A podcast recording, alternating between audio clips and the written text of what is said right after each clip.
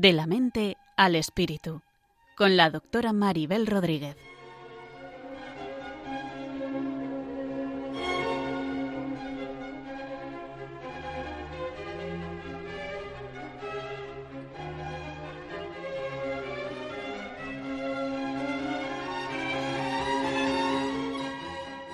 Saludos a todos y bienvenidos a un nuevo programa de la mente al espíritu.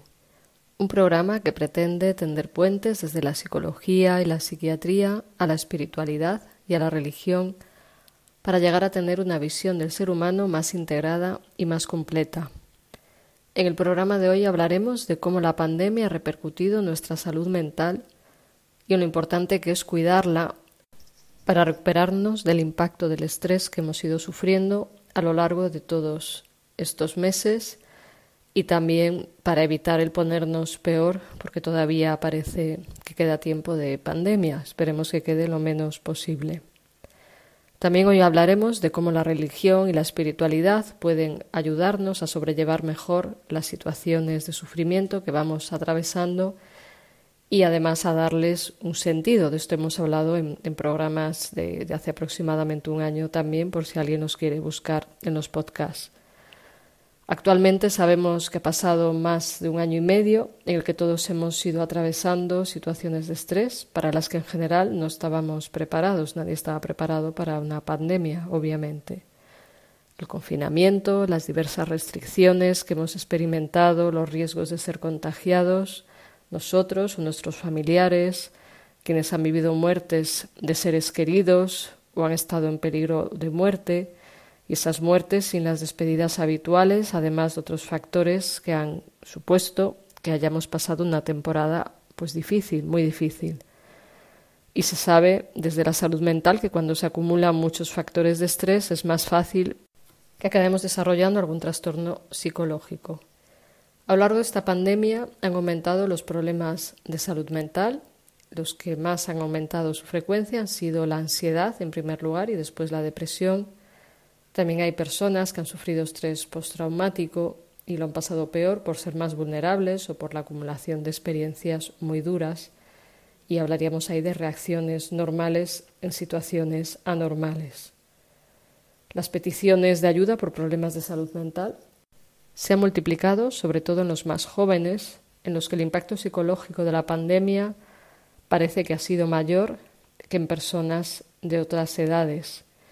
En ellos los intentos de suicidio han aumentado más de un 200%, una barbaridad. El aumento de los ingresos por problemas de salud mental, ingresos psiquiátricos, ha aumentado un 30%. Hablo de personas entre 18 y 34 años. En estas personas, aparte de la ansiedad y la depresión, también ha aumentado la frecuencia de trastornos de la conducta alimentaria, las autolesiones y los trastornos obsesivo-compulsivos.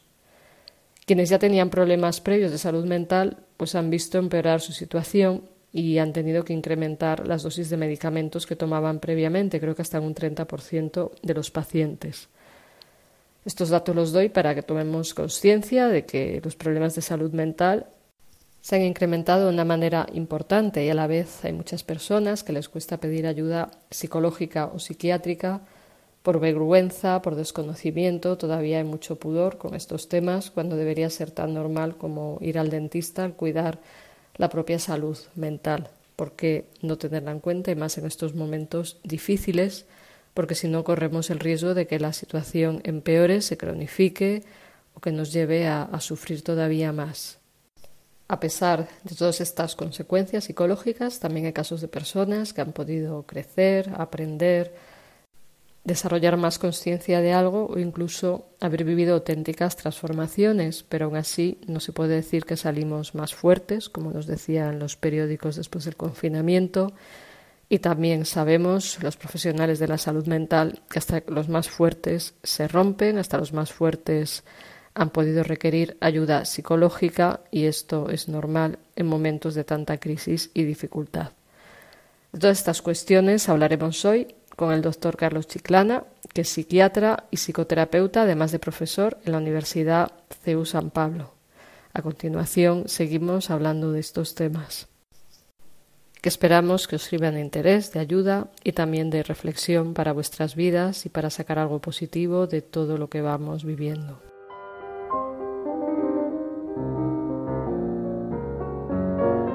Estás escuchando De la mente al espíritu con la doctora Maribel Rodríguez aquí en Radio María.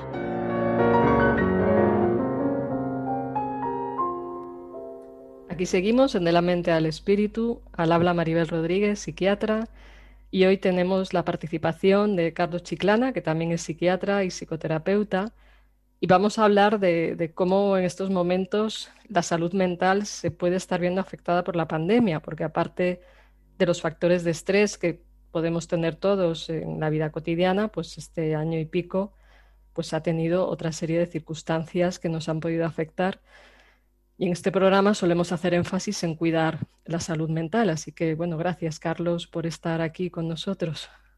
Hola, Maribel. Muchas gracias por contar conmigo de nuevo. Pues la idea es que hablemos un poco de, como estaba diciendo, de, cómo puede habernos afectado la situación de pandemia a nuestra salud mental y, porque también según diversos estudios y expertos, todo esto nos ha afectado y hay más peticiones de ayuda en esta línea. ¿Qué nos diría sobre cómo nos ha afectado esta situación a, la salud mental?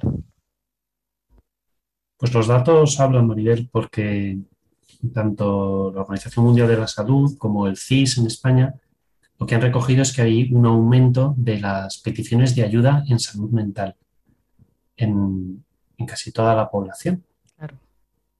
Y que ha habido un aumento principalmente de los síntomas de depresión y de ansiedad por los que se ha solicitado ayuda a los profesionales. Y probablemente secundario al estrés de, la situación, a la inseguridad que nos ha generado a todos.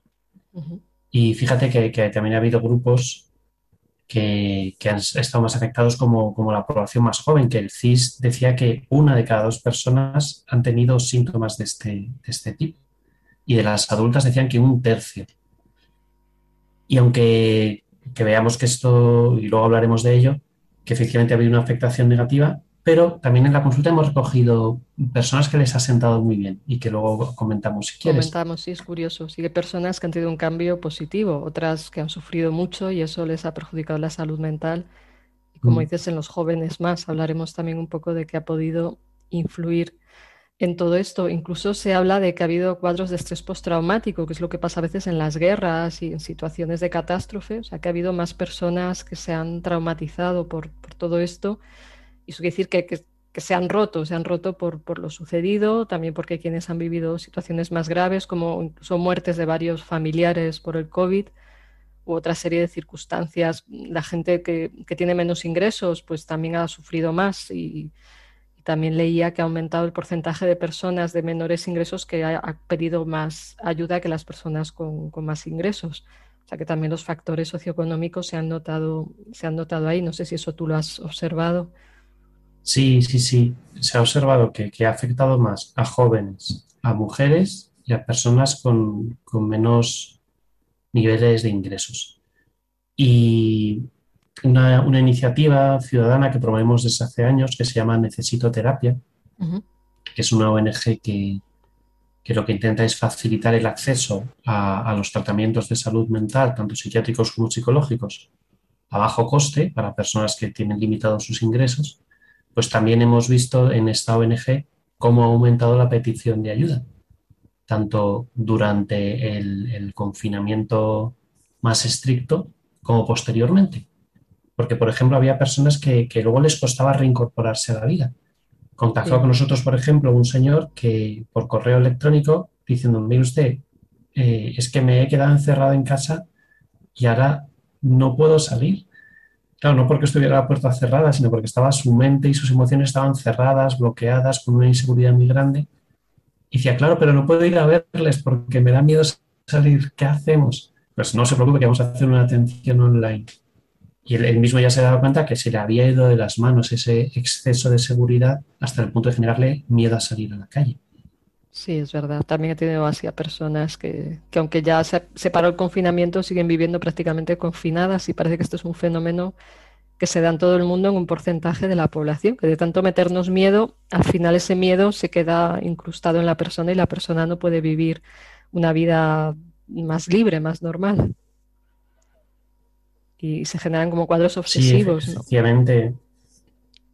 Sí, o sea, eh, es cierto que, hay personas que, lo han pasado muy mal, que han perdido familiares muy cercanos y varios familiares, o que han estado ingresadas o que han visto la muerte muy cerca con lo que tú decías del estrés postraumático, que, que, uno de los factores es sentir la muerte muy cercana. Y, y, que lo han pasado muy mal, han sufrido muchísimo y que tiene su lógica que, que, se les afecte la salud mental.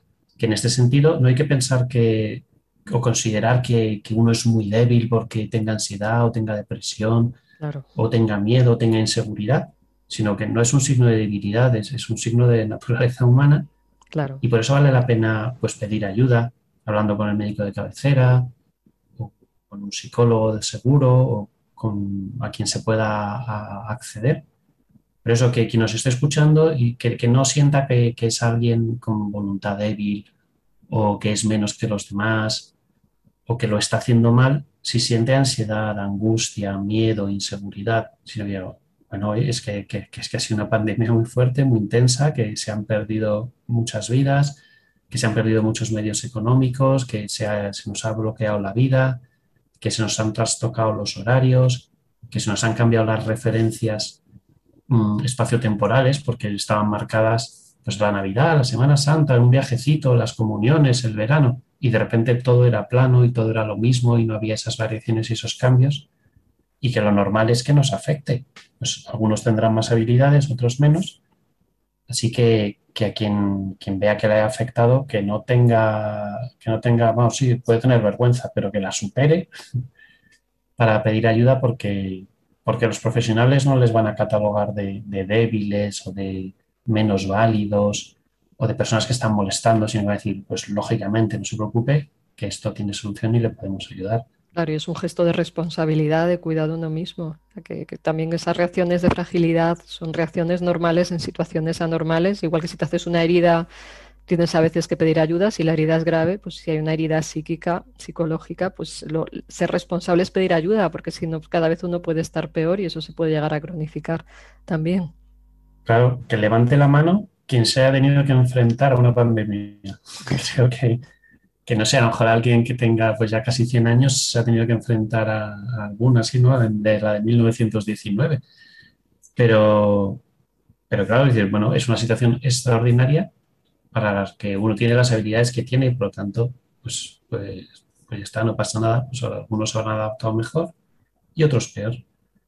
Si no, pues ocurre lo que llamamos en psiquiatría esos trastornos adaptativos es como si te pide, pues llevas una mochila de, 10 kilos, luego de 15, luego de 20, y claro, ya dices, es que ya ahora me da lumbago con 20, pues, pues claro, lógicamente no pasa nada.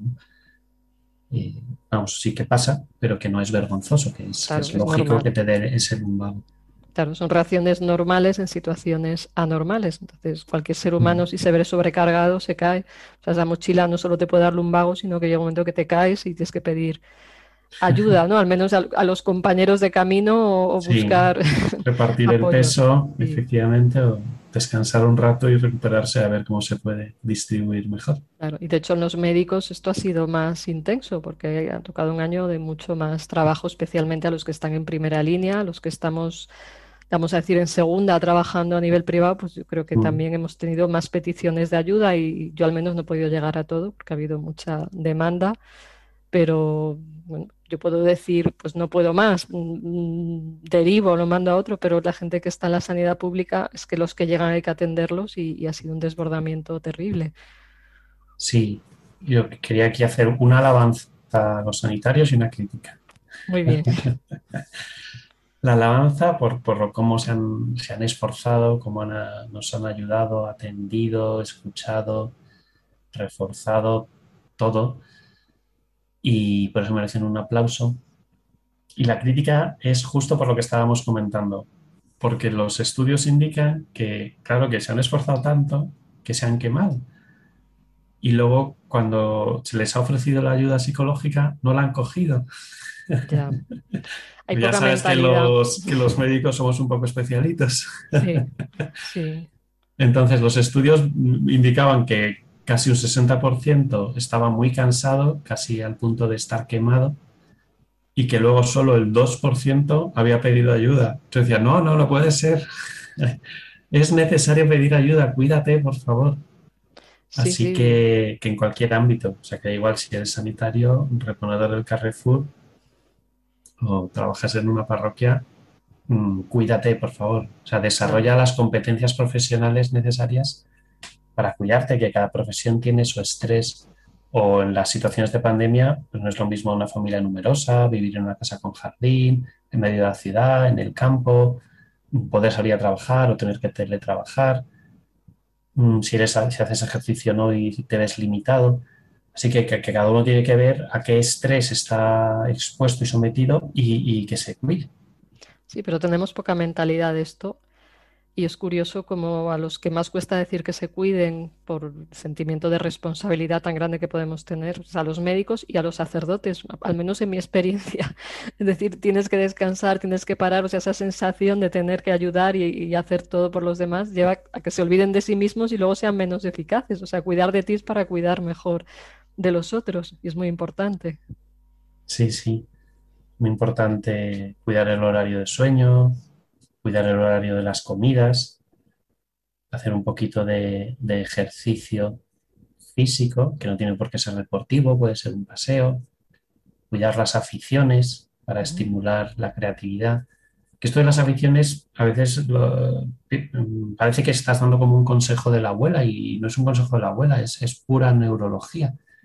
Porque las aficiones, el disfrutar, la creatividad, estimula zonas del sistema nervioso de todo el área límbica, del cíngulo, que, que hacen que se regule el estado de ánimo mejor, o la importancia de las relaciones personales y sociales para apoyarse en unos, en otros.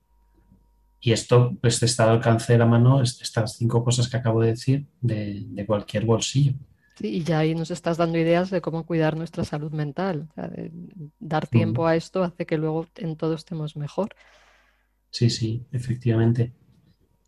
Y, pero claro, para eso hace falta también eh, esa premisa de, necesito cuidarme, merezco cuidarme, tengo la responsabilidad de cuidarme y si quiero estar preparado para todas las tareas que tengo que hacer, ya sea el cuidado de mi familia, el cuidado de los fieles en la parroquia, el cuidado de mis clientes en el trabajo, necesito estar relativamente descansado, aunque esté en tensión, en alerta. Como ahora vemos eh, en los deportistas en las Olimpiadas en los partidos, que los jugadores, los deportistas antes de, la competición no se dedican a estar ahí súper tensos, se dedican a concentrarse, a prepararse y estar descansados para luego poder dar lo mejor de sí cuando tienen que competir. Pues nosotros lo mismo con pequeños descansos, pequeñas concentraciones y esos cuidados habituales, pues luego podremos estar más vivos y más dispuestos para cuidar de los otros, sobre todo en las profesiones que, exigen el cuidado de los demás, que son las que más cansan y más queman. Claro, claro, y además ahí está el dicho ese de que la caridad empieza por uno mismo, ¿no? O de amar al prójimo como a ti mismo, o sea, que, no es que nos lo estemos inventando aquí los sí, No, solo es un dicho, sino que creo que incluso son palabras de Jesucristo. Bueno, no, digo el dicho previo de la caridad, el, otro, obviamente, el segundo no es un dicho, pero está bien recordarlo Sí, sí. Es que, ya sabes que hay personas que vienen al cristianismo solo así un de supermercado. Lo que a ellos les interesa. Entonces, lo del amor a uno mismo hay personas que no lo compran. Sí, no, de hecho, una vez una paciente me acusó de herejía por decir que, había que empezar por amarse uno mismo, que era muy importante. Y entonces dije, pues yo he leído eso de, amarás al prójimo como a ti mismo, ¿no?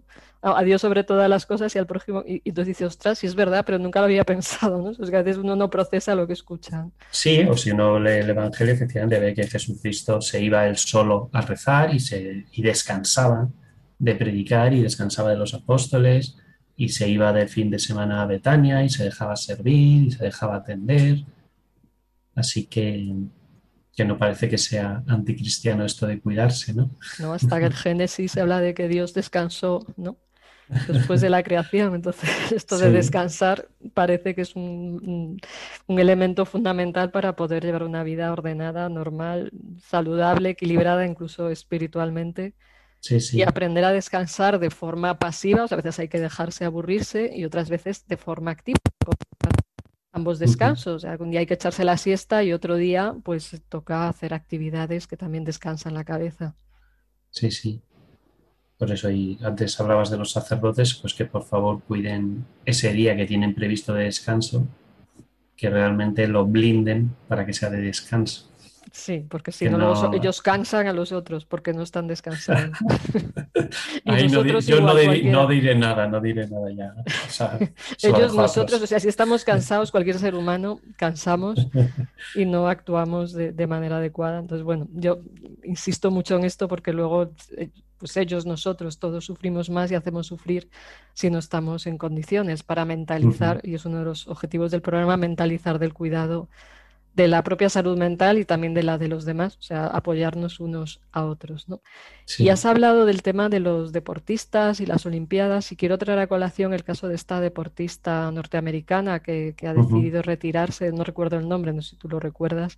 Simon Bales. Esto, eso es, gracias. Eh, que es un ejemplo, o sea, para algunos es como un fracaso, pero igual esta mujer también esperó llegar demasiado al límite con tanta presión, pero que se haya atrevido a manifestarlo yo creo que nos debe hacer reflexionar a todos. ¿Tú cómo, cómo ves esta, esta situación de esta mujer? Sí, o sea, es una mujer que, que, para empezar tiene ya una patología mental, porque tiene un trastorno por déficit de atención e hiperactividad desde la mm. infancia. Además, es una mujer que ha tenido muchos eventos traumáticos en su vida, Vaya. tanto por línea familiar como luego mm, por estar expuesta a unos entrenadores que cometieron pues, abusos y maltratos de distintos tipos. Así que, es una protagonista superviviente a, sus propios eh, acontecimientos vitales. Y revisando precisamente pues estas,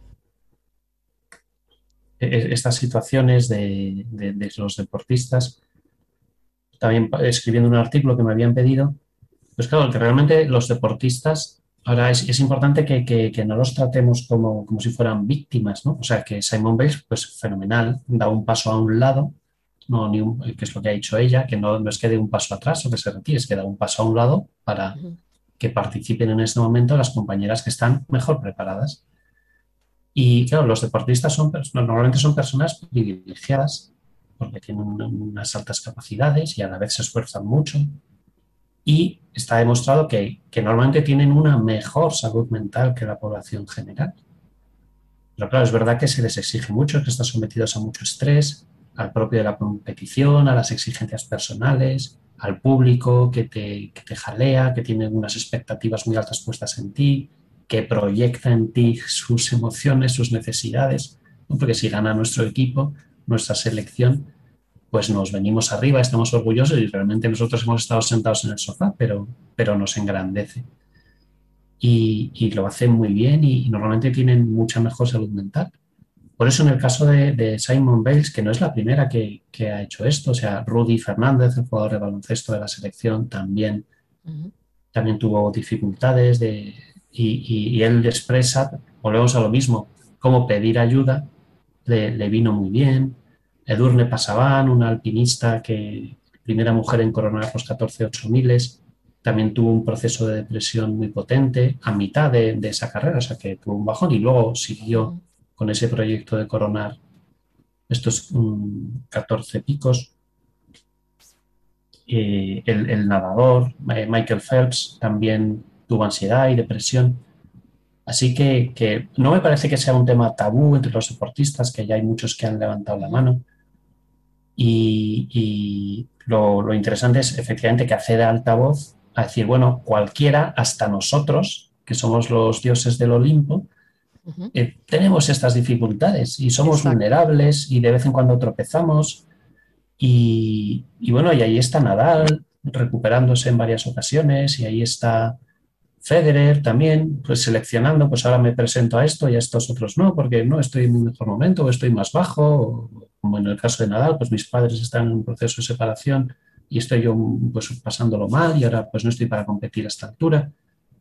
Y, cambian de planes, cambian de prioridades, se dejan ayudar, espacian sus metas y de ellos, pues de nuevo, podemos aprender de los deportistas, igual que aprendemos el esfuerzo, la perseverancia, la constancia, pues. las metas, pues también podemos aprender que somos vulnerables, que tenemos debilidad y que, que la fortaleza está prevista para los débiles, o sea, para todos nosotros. Hasta los más fuertes se rompen. También yo creo que es bueno recordar a estos deportistas para darnos cuenta de que hasta las personas más fuertes se pueden romper, igual que cualquiera podemos coger una gripe o cualquier otra enfermedad, pues esos son factores que pueden entrar en cualquier vida humana y, que bueno, que hay que señalarlo para incidir en eso de cuidarnos, de pedir ayuda, en no callarnos el sufrimiento en el sentido de, recurrir a quien consideremos necesario. Después ser un amigo, un familiar, pero si no es suficiente, no hay suficiente alivio, pues hay que recurrir a profesionales de la salud mental y, cuidarse, ¿no? O sea, que es un poco, y, esa idea de que el amor empiece por uno mismo. Vamos a escuchar una canción que nos ha sugerido muy acertadamente Carlos Chiclana, que, que es del canto del loco, se titula Un millón de cicatrices y habla, empieza hablando de que vuelve a encontrar su corazón y habla de sus heridas, de su fragilidad, de su sensibilidad y, se va haciendo preguntas, ¿no? Y, me parece que, expresar esta vulnerabilidad de manera creativa también ha podido ayudar al, que canta, al cantante. ¿Y cómo se llama el cantante? Perdona, no... Dani Martín. Eso, hoy me, me, fallan hoy los nombres, así que viene bien la ayuda. Bueno, pues Dani Martín eh, hace aquí una canción expresando su dolor, su sufrimiento. Vamos a escucharlo un momento y luego comentamos un poco.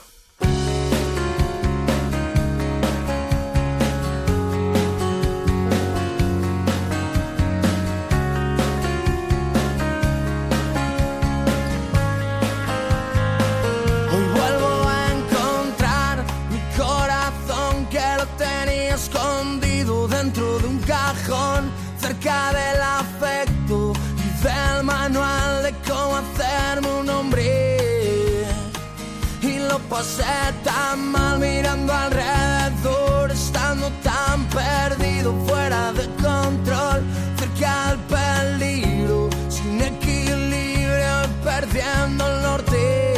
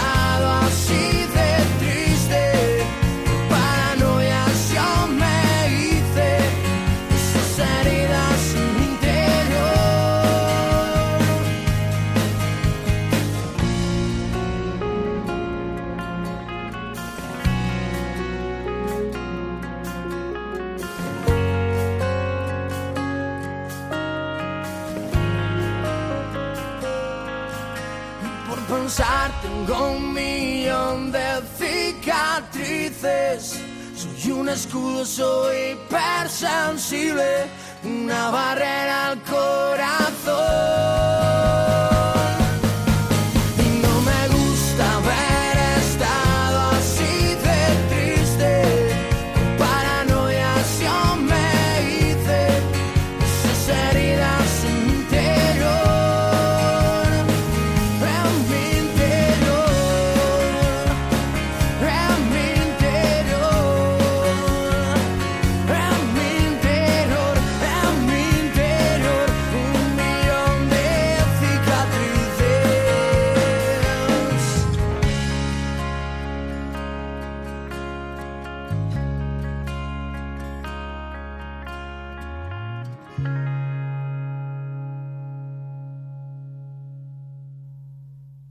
Aquí seguimos en De la mente al espíritu y hoy estábamos hablando del cuidado de la salud mental, especialmente en la pandemia, con el doctor Carlos Chiclana, que es psiquiatra y psicoterapeuta.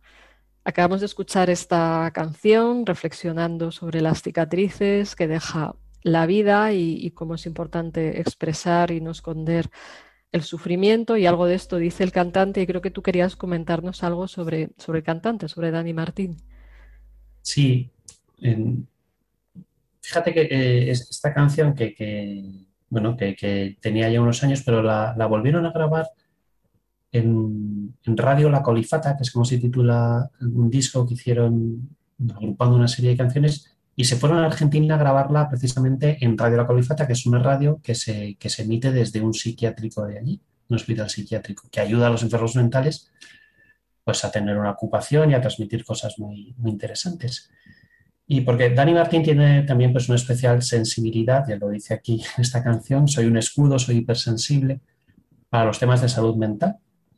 Y él en unas declaraciones recientes, bueno, en un, post que ponía en Instagram, mm, pues decía que, que, a él le sentaba muy bien la terapia, que le había ayudado mucho, que él no le decía a, a nadie lo que tenía que hacer, pero que a él le había sentado muy bien, que le había venido muy bien pedir ayuda que en el terapeuta pues, se podía haber abierto y que, que le había ayudado pues, a cerrar heridas y que esas heridas estuvieran bien cerradas y a poder seguir afrontando la vida.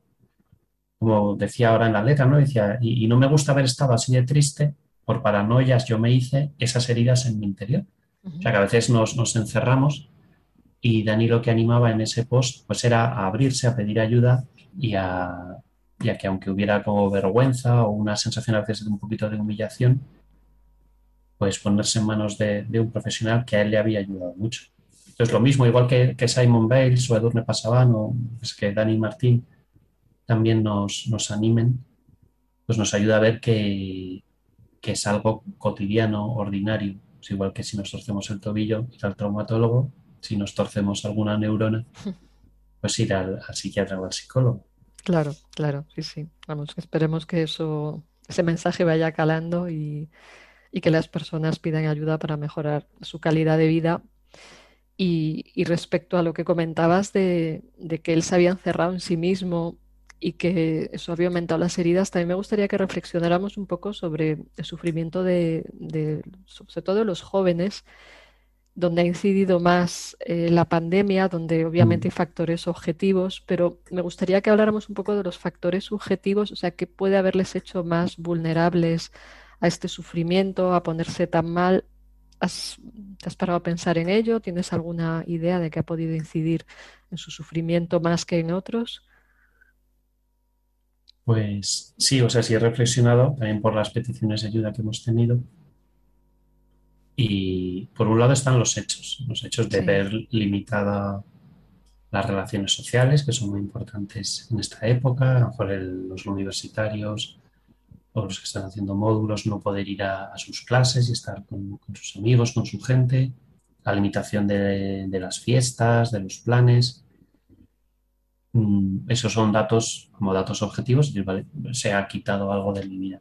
Pero claro, no, no parece suficiente aunque sea un hecho en sí mismo. Claro, porque dices, ¿por qué unos si se han venido abajo les ha dado ansiedad y otros no? Y otros han seguido su vida con su teleclase, sus telereuniones con amigos, su ir a salir a correr, su sacar a pasear al perro, leer. Y nuestra experiencia no, son datos de, estudios académicos, sino de, observación y reflexión.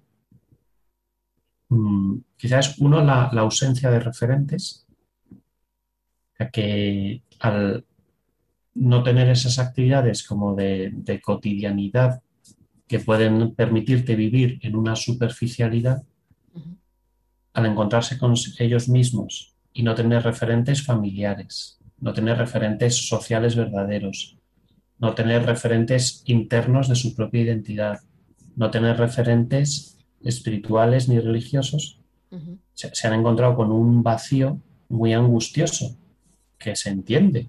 Claro, dices, claro, qué horror. Si si tu vida consiste en estar alienado con un sistema, por muy sano que sea, de académico, universitario, deportivo, festivo, incluso de servicio a otros en ONGs, pero, pero sin claros referentes, pues de repente te encuentras vacío, te entra la angustia existencial y en consecuencia, pues te quieres morir. Y de hecho han aumentado muchísimo los intentos de suicidio sobre todo en la población adolescente, entendiendo adolescente en sentido amplio, casi hasta los veintitantos. Pues Y a mí me parece que es la ausencia de referentes lo que, lo que ha generado esa angustia existencial.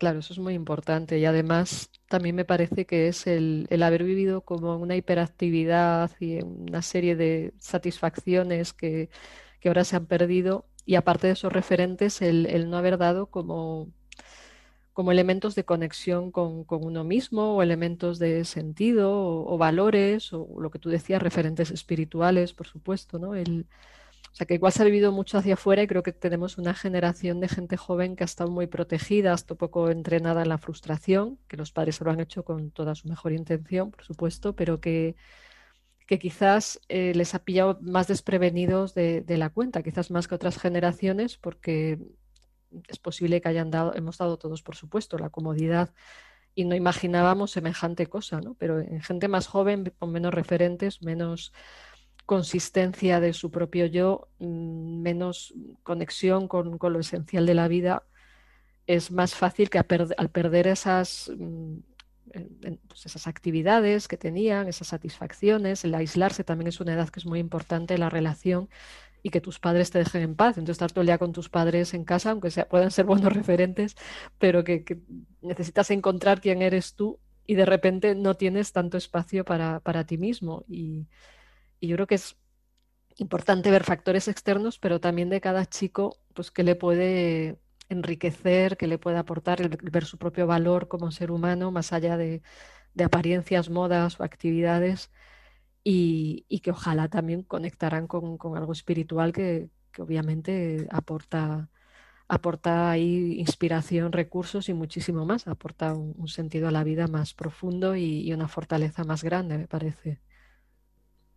Sí, y que también durante el confinamiento pandemia se, han generado multitud de, de, iniciativas solidarias y de ayudas a otros que, eso bueno, también a muchas personas les ha servido para, tener una, conexión emocional, vital, experiencial con otras personas, desde esos grupos de jóvenes que llamaban a personas mayores para acompañarles una horita al día por teléfono.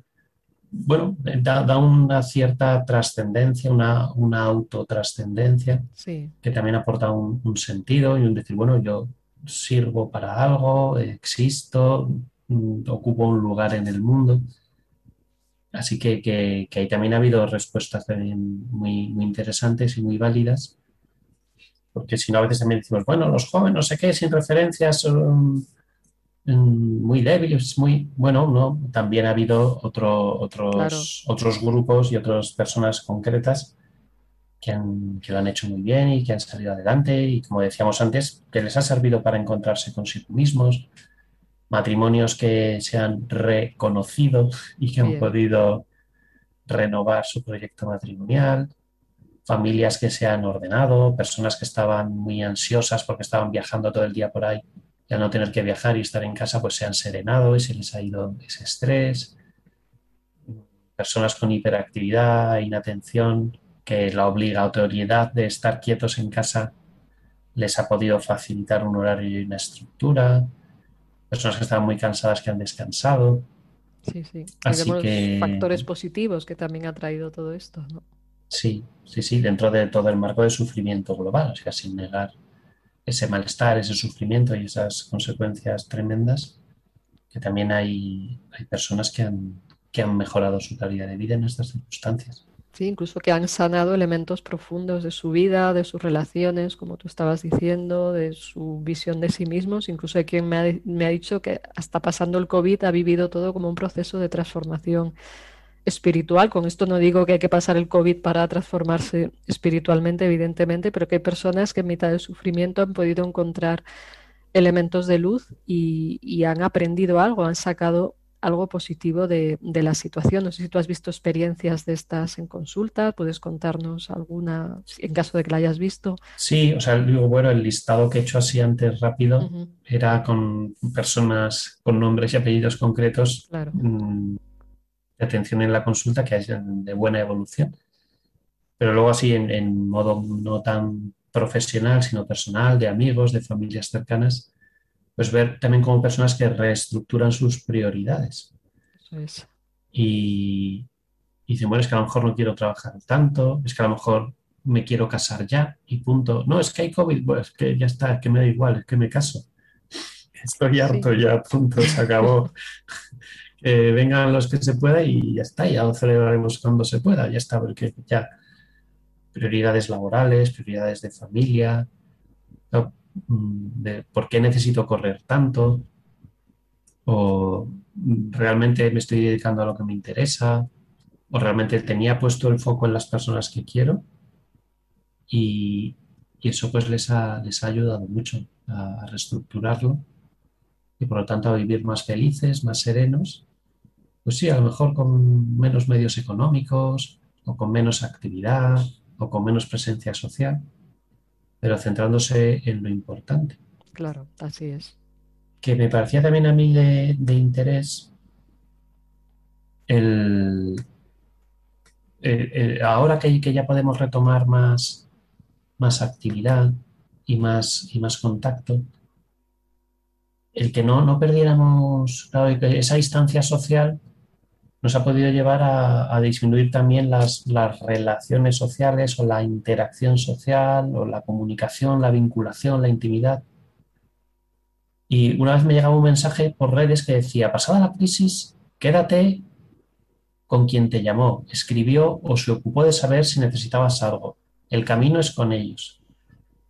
Y a mí me daba como mucha pena, ¿no? Hmm. Porque dices, bueno, oye, aquí todos nos hemos trastabillado, se nos ha cambiado cosas y no sé, déjanos que fallemos, por favor, no me abandones, no me abandones aunque haya fallado, ¿no?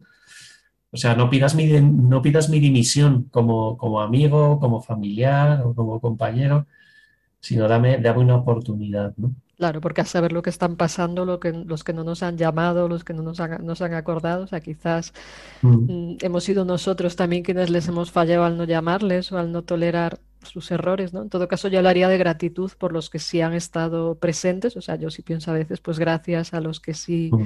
han estado más interesados y, si alguien no ha atendido, pues le pido disculpas, por ejemplo, ¿no? Pero que todos hemos podido fallar y, creo que a veces se puede juzgar. Eh, precipitadamente la, no sé, lo que ocurre en estas situaciones.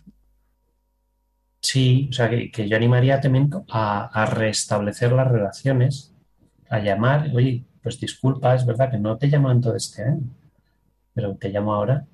Claro. Eh, déjame volver a entrar en tu vida, déjame que te cuente qué, qué ha pasado, ¿no? Y bueno, se pueden hacer ahí, pues eso, como los rituales que tenemos los mamíferos para retomar las relaciones pues de acercamiento, de yo te doy una señal, tú me la devuelves, nos vamos acercando, vamos recuperando. Pues sí, puedes expresar mi fastidio si, oye, no me has hecho ni caso en este tiempo, pues te cuento por qué, pues a lo mejor no lo justifica, pero sí me comprendes, nos acompañamos mutuamente. O sea que eso que después de la dice que después de la tormenta viene la calma mi experiencia es que no, que después de la tormenta tienes que limpiar el barro, limpiar las ventanas porque se han puesto todas perdidas con la lluvia, eh, barrer las hojas del jardín, así que, que no, pues ya está, ha habido tormenta, pues ahora vamos a, limpiar todo lo que se ha ensuciado, ¿no? Y bueno, pues ahí en, reciprocidad con, el otro, ¿no? Para complementarse y, darnos oportunidades, que me parece que, que puede ser de mucha ayuda el que aprovechar ahora para reforzar las relaciones y los lazos y los vínculos y que no nos quedemos como en esa distancia social que, hemos mantenido pues porque había que hacerlo. Pero que ahora parece que llamas a alguien para, oye, vamos a, vamos a cenar. No, que no se puede, no, que sí se puede. Si no vamos a quedar 25, vamos a quedar 6 personas. Y al aire libre. Y claro, eso a lo mejor me exige quedar más veces. Pero, a mí me parece que es, que es muy importante para la salud mental, ya que el ser humano es mm, eminentemente relacional, que, que volvamos a, cultivar las relaciones humanas. Claro que sí. Y si algún vínculo se ha caído porque no era real, pues a veces también pasa en situaciones de crisis y dices, bueno, pues no era real, o, lo verificamos, es real, no real. O sea, puede a veces pasar que, que o sea, digo porque también lo he visto en enfermos de cáncer que que dicen al final de su vida que se dan más cuenta de qué relaciones priorizar, de cuáles son más importantes, de quién está, quién no está, o sea, no desde ese juicio, sino simplemente desde la toma de conciencia de, que a veces igual esperamos más de la cuenta de, personas que simplemente pueden no querer ser nuestros amigos y no pasa nada tampoco.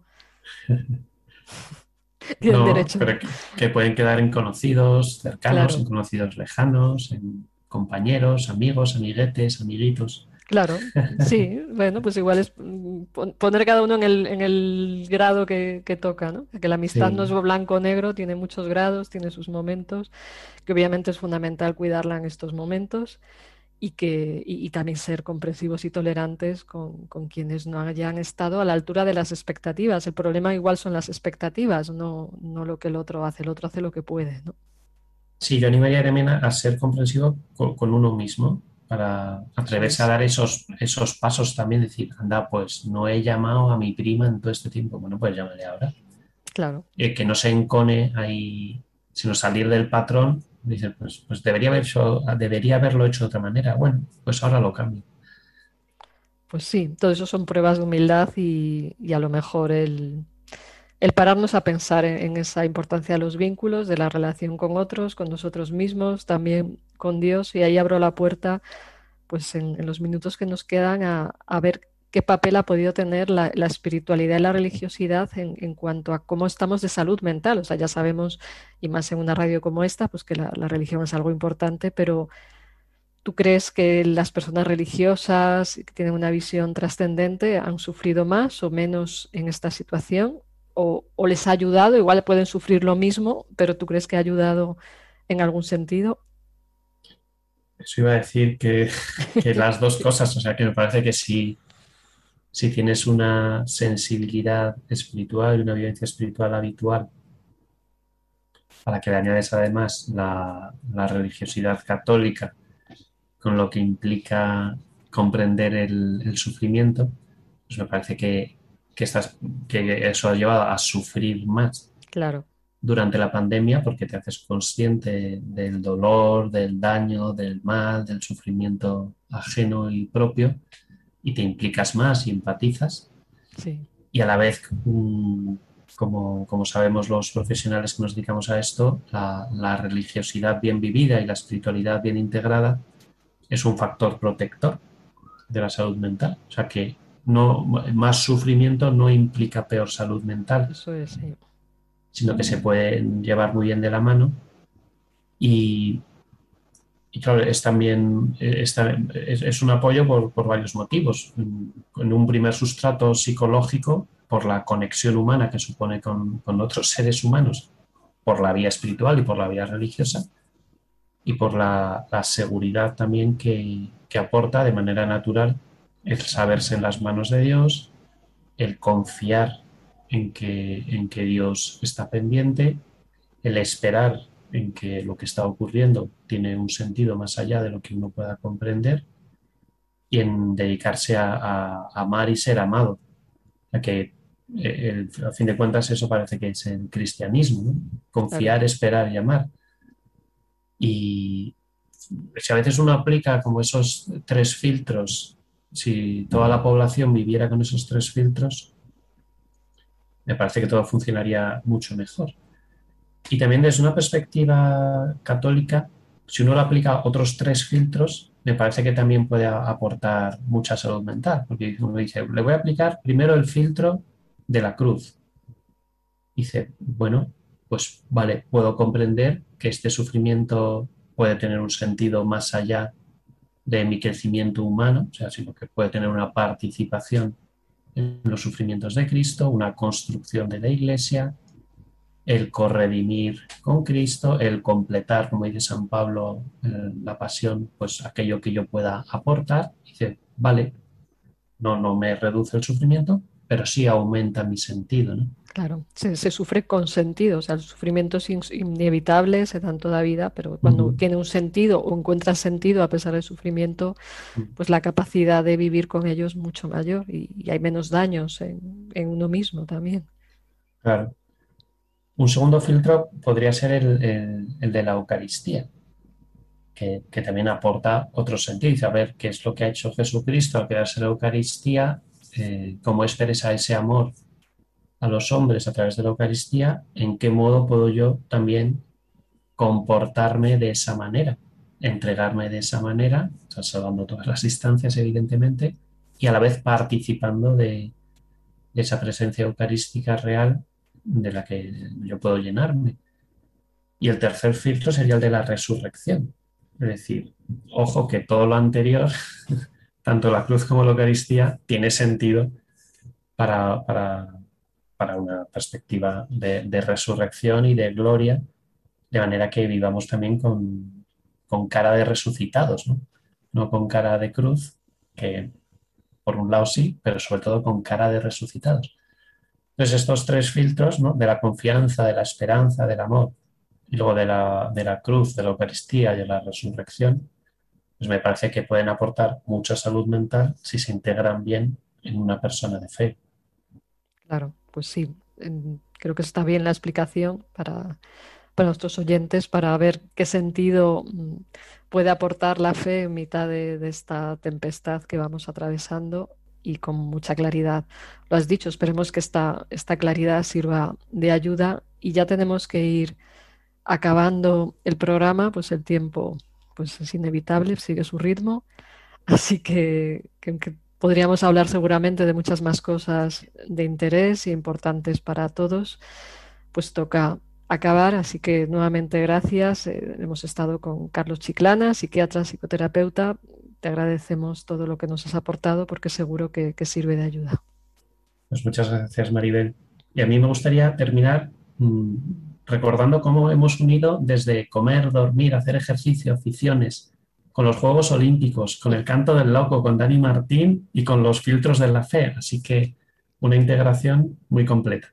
Pues sí, y esa es la idea del programa, conseguir integrar. Esperemos que al menos nosotros acabemos más integrados y a lo mejor aportamos un poco esa, esa integración desde la intención de, de lo que hemos querido compartir. Así que pues gracias por la última aportación. Recuerdo el mail del programa por si alguien nos quiere escribir, que es de la mente al espíritu, radiomaria.es.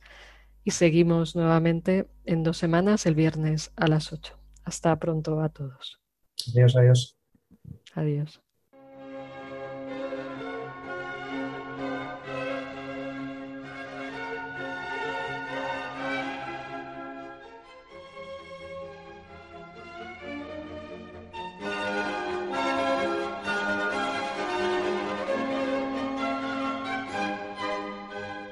De la mente al espíritu, con la doctora Maribel Rodríguez.